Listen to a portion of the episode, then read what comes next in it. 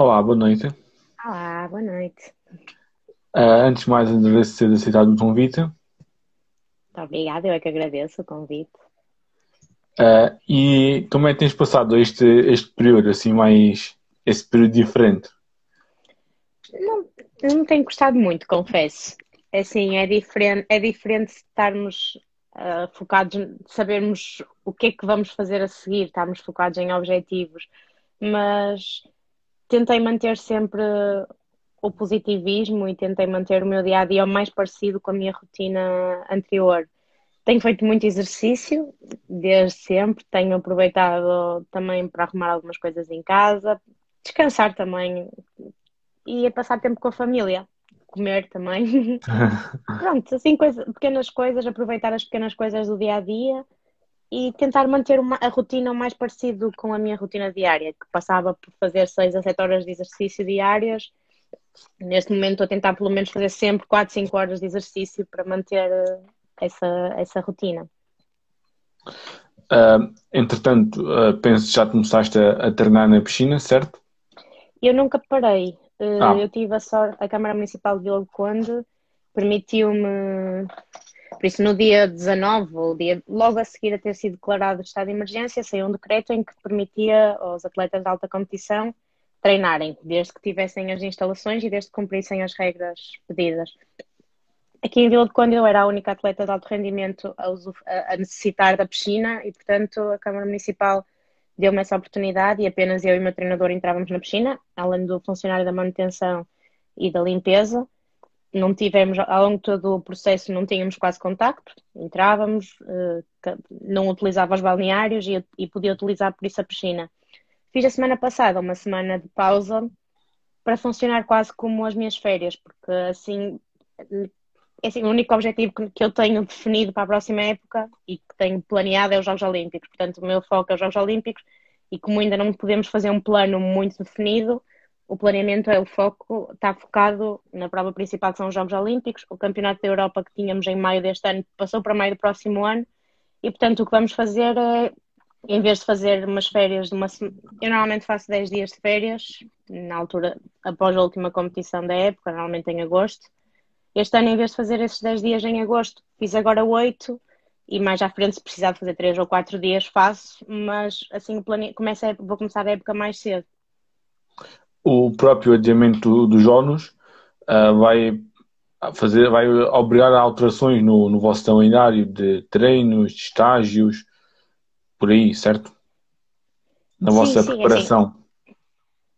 Sim, eh, no momento em que os jogos foram adiados, nós ainda não sabíamos o que é que os jogos foram adiados um ano, mas algumas das competições que nós tínhamos ainda planeadas eh, não tinham um adiamento tão grande. Portanto, o Campeonato da Europa, que era em maio deste ano, inicialmente foi adiado para agosto, portanto, eu ainda continuei a treinar, a pensar, ok, vou-me preparar para agosto deste ano, entretanto já foi adiado novamente para maio do próximo ano, e por isso, basicamente, o que, vamos, o que vai acontecer é que é como se a época 2019-2020 tivesse acabado, e agora preparar uma nova época, sendo que as competições programadas estão mais ou menos nas datas da época anterior, por isso temos tempo para fazer uma preparação se calhar mais sólida do que teríamos ano passado, porque em vez de começarmos a época em setembro ou final de agosto, vamos começá-la agora em maio.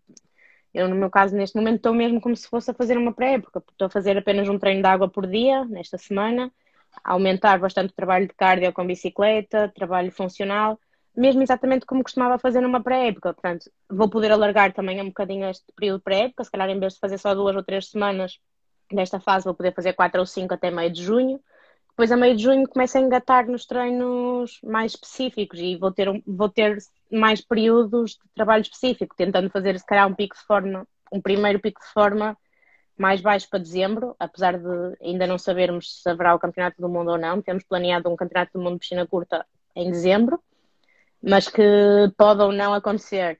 De qualquer forma, planear, fazer um planeamento para ter o primeiro pico de forma em maio, neste momento, um ano de treino intensivo, não é possível e, portanto, vamos de qualquer das formas preparar-nos para em dezembro ter uma, um momento de forma. Se competimos ou não, não sabemos.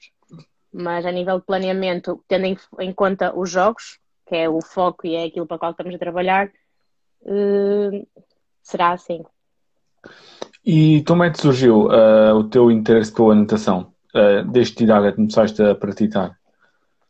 Eu comecei, eu, eu comecei, eu aprendi a nadar, fui para, para, as aulas de natação aos dois, três anos. Uh, os meus pais puseram-me um bocadinho como precaução. Eu era assim muito agitada, nas férias gostava de me aventurar, então fui aprender a nadar um bocadinho por precaução e pronto, para ser mais uma segurança. O tempo foram, foi passando e eu fui começando a ganhar. Uh, eu sempre gostei, eu gostava de estar na piscina, gostava das aulas de natação. Aos sete anos tive um convite para para integrar o Clube Fluvial do Acondense, por isso, para entrar na dita pré-competição.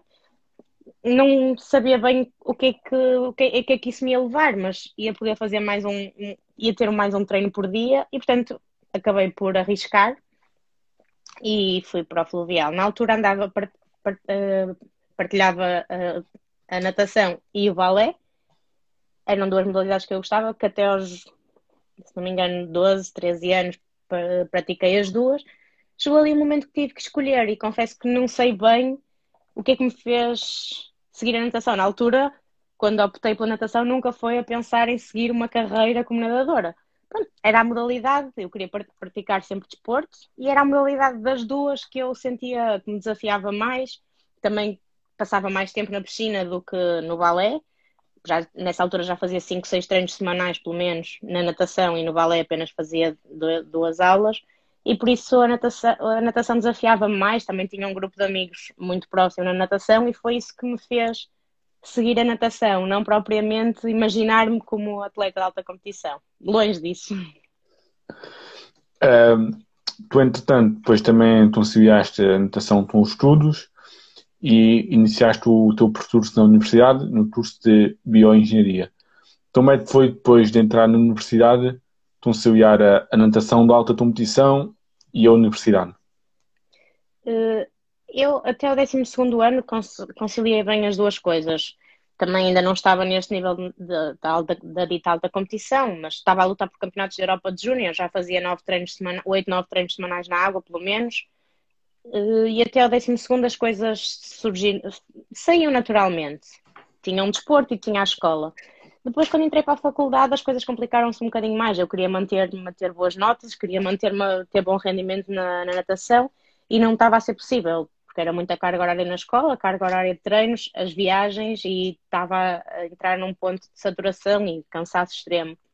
E durante o primeiro ano falei com os meus pais e percebemos que se, eu, eu gostava da natação, gostava a ser, estava a apostar bem na natação e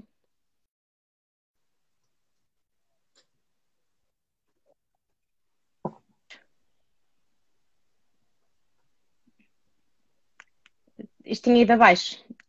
Ah, sim, sim, já, acho que já está normal. Ah, ok. Ok. então eu estava a dizer que foi nesse primeiro ano da faculdade que, que achei que que tive que optar e que falei com os meus pais, foi sempre uma decisão muito apoiada e que se eu queria tentar alguma coisa na natação, porque não ia ser, não era nada certo, eu ainda não tinha resultados adquiridos, não tinha assim uma base que me dissesse, ok, a natação vale a pena apostar.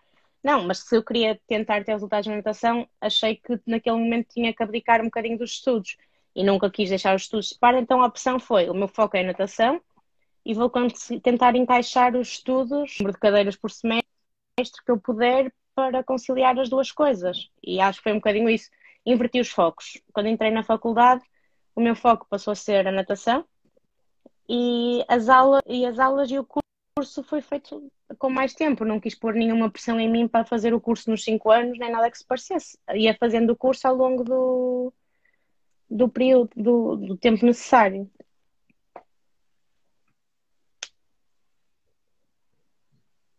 Uh, e como é que é a tua rotina de treino num dia normal? Quantos treinos fazes por semana?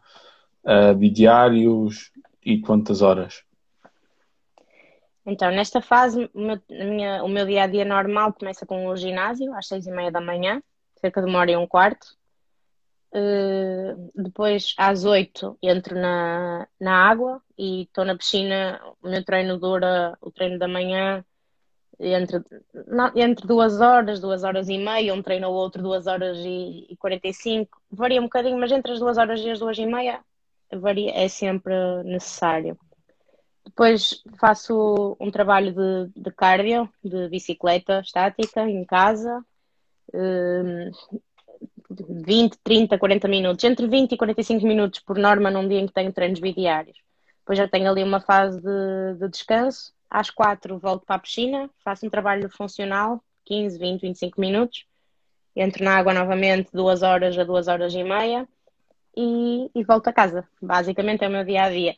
Depois, quando, quando tenho coisas para fazer na isto faço, isto é o meu dia a dia quatro vezes por semana.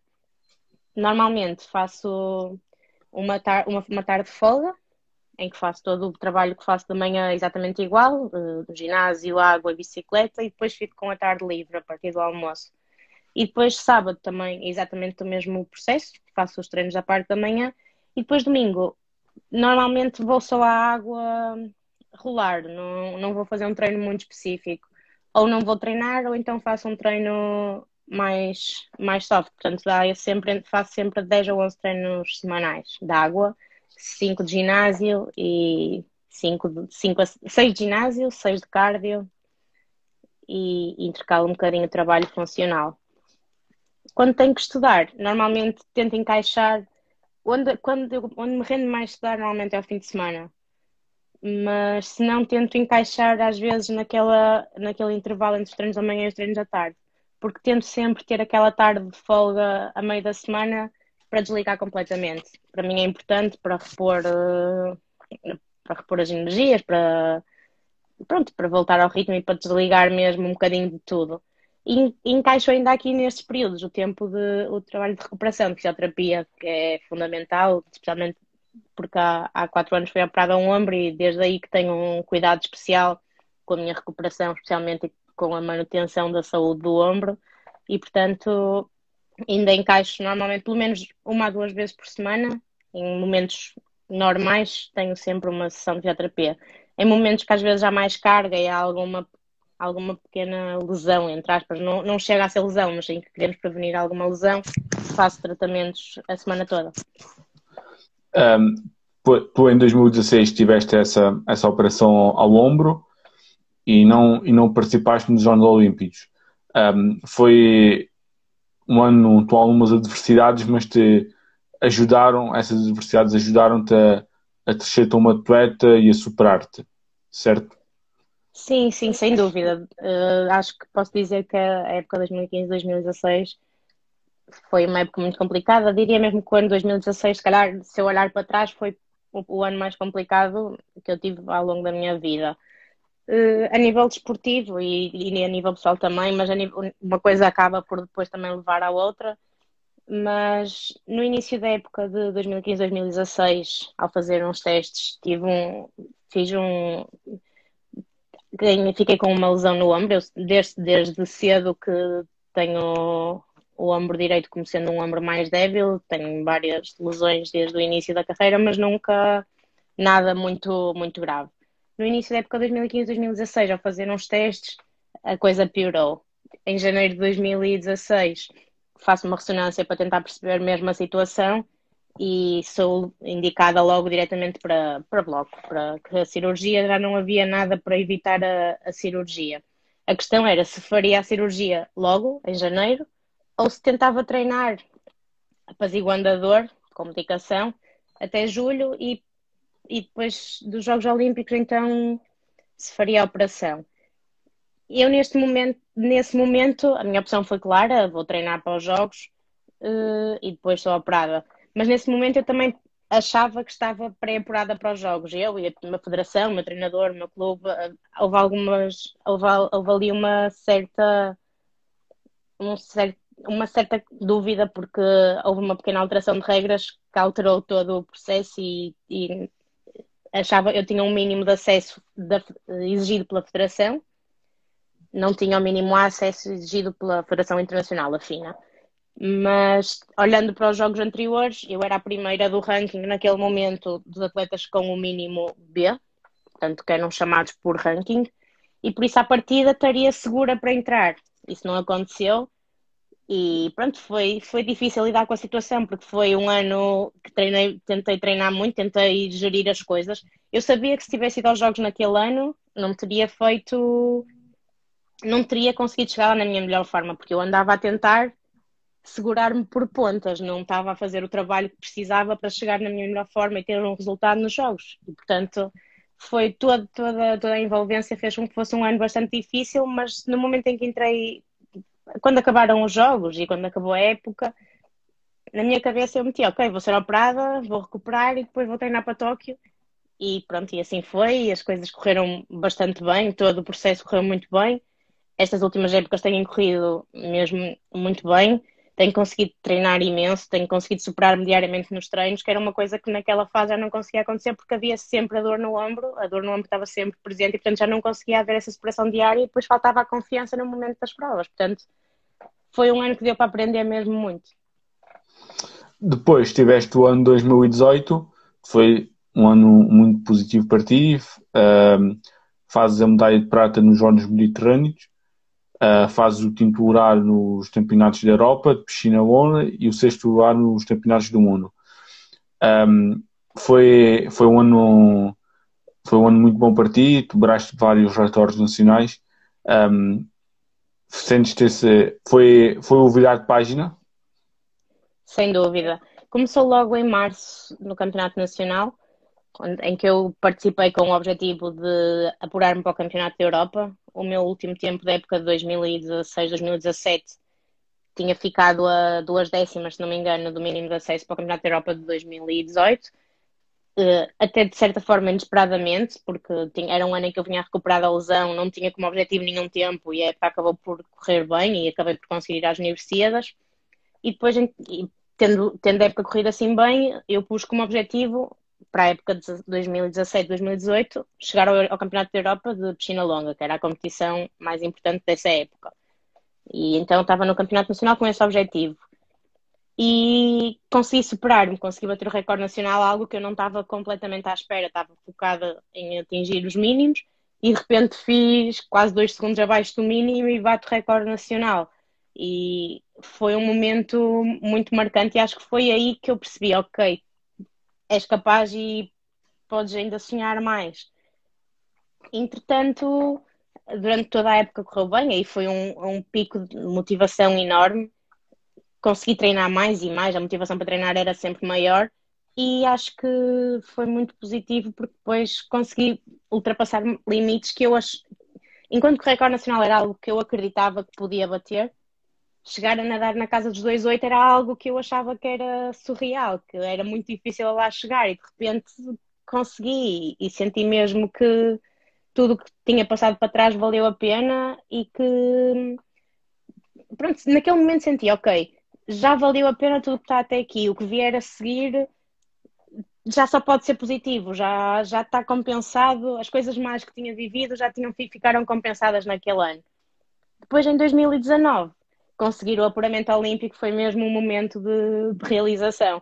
Agora, com esta situação, acho que só mesmo quando entrar na piscina para nadar os 200 mariposa nos Jogos Olímpicos é que, ok, estou, realizada. E, e eram só os jogos, quais, quais eh, as tuas expectativas e, e ambição? É assim, eu quando vou para as grandes competições, o meu grande objetivo é sempre o mesmo. É chegar lá na melhor forma e conseguir bater o meu recorde pessoal, neste caso o recorde nacional eu só posso fazer o meu trabalho e não posso controlar o trabalho das outras. Portanto, eu tenho noção que se eu bater o recorde nacional, eh, se eu bater o meu tempo, pelo, olhando para os rankings, olhando para o, que, para o que é a natação atual e para o que são os 200 mariposa atuais, tenho claramente uma, a hipótese de estar a lutar por, por uma meia final. Até porque o tempo mínimo de acesso corresponde ao 14 tempo dos últimos Jogos Olímpicos e, portanto, significa que eu posso estar a lutar para estar entre as 16 primeiras e é um objetivo, acho que é um objetivo legítimo, mas o objetivo em si tem que ser sempre um tempo, tem que ser sempre o que eu vou fazer e não o que é que as outras vão fazer. E, portanto, o objetivo passa por, eh, por bater recorde nacional. Batendo recorde nacional, acho que é muito legítimo sonhar, eh, lutar por uma meia final e pode ser possível sonhar com uma final. Mas é a diferença entre o objetivo e o sonho. Eu acho que podemos, acho que não é descabido sonhar com. É, é difícil, é muito difícil, é muito pouco provável, mas é legítimo sonhar e acho que até ao final tenho que acreditar, porque pode, o acreditar pode ser a diferença entre o conseguir e o não conseguir neste caso. Portanto, acho que é mesmo, passa mesmo muito por aí. Eu acredito que posso ser capaz de lutar, mas se chegar lá e não conseguir, não vou sair com um, como derrotada. Se eu chegar lá, conseguir bater o meu recorde nacional, mas ficar fora da final, vou sair completamente realizada porque cumpri o meu objetivo. Uh, em termos de uh, apoio aos atletas olímpicos, um, ehm, tu também tens visto o evoluir do, dos anos e se achas que neste momento os atletas podem chegar a, a uns Jogos Olímpicos melhor preparados e mesmo em termos de infraestruturas, se achas que poderia ser feito um maior investimento para, para dar melhores condições aos, aos atletas para, para treinarem e para evoluir? Sim, eu acho que a evolução é, tem, tem, acontecido e acho que os atletas são, cada, são mais apoiados. Ainda há uma, uma distância muito grande entre o futebol e as modalidades, e mesmo dentro das modalidades ainda há uma discrepância muito grande. Mas, e acho que é possível apoiar-nos mais. E se calhar não é tanto na, quando nós já estamos no topo, porque eu acho que quando nós já estamos no topo, nós aquilo que pedimos acabamos por conseguir ter. As necessidades que nós temos acabam por ser, eh, por ser cumpridas, acabamos por conseguir fazer o planeamento tal e qual como definimos, uma situação ou outra que nem sempre é, é possível, mas acho que conseguimos manter uma boa, um bom trabalho. Acho que quando falta o apoio, pelo menos no caso da natação, é naquela fase de transição em que estamos na dúvida se queremos ou não apostar. Porque depois falta, há aquele momento em que pensamos, não vale a pena. Se calhar se tivéssemos algo mais que nos desse alguma segurança, se calhar apostávamos e se calhar se mais apostassem mais chegavam ao topo. Acho que é aí que falta a maior lacuna, acho que existe aí. Porque depois quando chegamos ao topo, claro que não é o mundo perfeito, não temos tudo aos nossos pés, não recebemos ordenados milionários nem nada que se pareça, mas acho que temos aquele apoio que nos permite dedicar-nos a 100% ao desporto, dedicar-nos a 100% aos nossos objetivos e aos nossos sonhos no desporto e, e, e conseguirmos ter um, uma, uma, uma, base de sustento. Relativamente às infraestruturas, no caso da natação, se, em Portugal nós temos, não sei, estou a falar de cor, mas diria umas oito piscinas olímpicas. Uma delas é a piscina do Estado Universitário, que está completa, está, é muito pouco utilizada. É uma piscina de 50 metros em Lisboa que quase não tem utilização pelos atletas de competição, ou tem uma utilização muito reduzida. Por isso, eu acho que as, o número de infraestruturas que existem, no, no caso piscinas de 50 metros, piscinas olímpicas em Portugal, é mais que suficiente, porque uma piscina exige uma, manutenção, exige um tratamento e é cara a manutenção de uma piscina. E para o número de atletas não havia necessidade de mais. Agora, a gestão dessas piscinas de 50 devia ser muito mais feita em função dos atletas de alta competição, dos atletas federados, do que muitas vezes aulas de natação, porque para ter uma aula de natação não é preciso uma piscina de 50 metros para treinar para uma competição, para estar ao melhor nível, é preciso uma piscina de 50 metros. E muitas vezes a gestão das piscinas não é feita a pensar no, nos atletas. Também porque provavelmente dá menos, rende menos do que apostar nas aulas de natação e, e tudo isso. Mas a nível de rendimento, acho que efetivamente a gestão das piscinas é algo que ainda podia ser muito melhorado para a natação também poder ter melhor, poderem haver melhores condições de treino. Eu tenho muita sorte neste momento, eu treino na piscina de Ilconde. A piscina de Ilconde tem seis pistas de 25 e duas pistas de 50. As duas pistas de 50 estão entregues, entre aspas, ao, ao fluvial, portanto, são sempre para a competição. Quando elas não estão livres, podem ser utilizadas por outras pessoas, mas quando alguém da competição precisa, elas estão disponíveis. Isso é fundamental porque nos dá uma liberdade enorme. Às vezes dá para encaixar um treino aqui, um treino ali, às vezes já é preciso fazer alterações e no alto rendimento isso é essencial. E acho que eu tenho mesmo muita sorte neste momento com as condições que tenho de instalações, de horários, tudo. E por isso é que eu digo, nesta fase, que já estou no topo nacional e que sou apoiada pelo Comitê Olímpico, estou a caminho dos Jogos Olímpicos, não sinto falta de, de, nada em particular. Sinto que tenho as coisas todas, tenho o apoio todo. Mas se calhar há uns anos atrás senti falta de algumas coisas tive o apoio dos meus pais que me permitiu ultrapassar essa, essa, essa barreira. Também tive alguma persistência, tive o apoio do meu clube, tive o apoio da Câmara de Vila de Conde, também foi um apoio que sempre me, que sempre me sustentou de certa forma os meus sonhos e as minhas ambições, por vezes poderiam não ser possíveis de realizar se não fossem esses apoios. Portanto, acho que é mesmo naquela fase anterior que pode que mais apoio podia ser eh, essencial, porque quando estamos no topo as coisas aparecem. Uh, e em termos de visibilidade, um, ehm, porque aqui a sensação que tem é que muitas vezes só se fala no, nos atletas olímpicos quando estamos na véspera dos Jogos. E depois passa-se quatro anos e volta-se a falar. Vocês atletas também sentem isso? Também sentem ter em termos de comunicação social, eh, devia haver mais apoio, mais, dar mais visibilidade ao, aos atletas durante sim, sim. os quatro anos de transição entre, entre os jogos? Sem dúvida, acho que isso era fundamental. Acho que falta muito esse sentirmos esse apoio, ou melhor, sentir que nos estamos a dar a conhecer. Eu acho que durante este período da, da quarentena e durante o período Covid, eu já dei mais entrevistas, já dei mais feedback, já, dei, já falei mais sobre mim, já me dei mais a conhecer do que ao longo de todo o meu percurso. Há um ano atrás, nesta altura, tinha feito mínimo para os Jogos Olímpicos e se calhar e muito poucos jornais me procuraram. Neste momento tive quase todos os jornais desportivos a procurarem porque tinha a possibilidade de treinar na piscina. Por isso acho que faz falta dar a visibilidade às modalidades nos momentos certos, quando os resultados acontecem um bom nem sempre é fácil identificar o que é que é um bom resultado para aquela modalidade. Para a natação, por exemplo, chegar a uma final num campeonato da Europa ou num campeonato do mundo é sempre um resultado de relevo, é sempre um resultado marcante, porque se formos andar para trás na história são coisas que quase nunca aconteceram, ou que aconteceram muito poucas vezes ao longo de todos, de todos estes anos que estão para trás.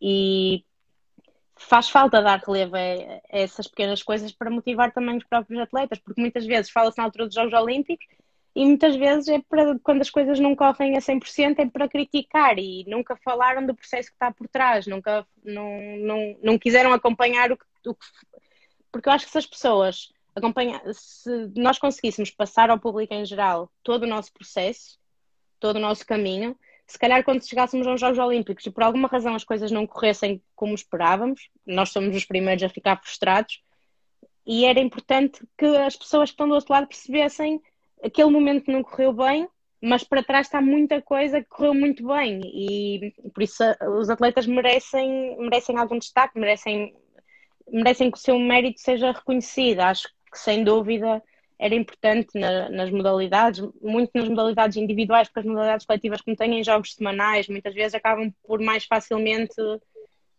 transmitir a mensagem ou transmitir aquilo que estão a valer ou serem conhecidas pelo público.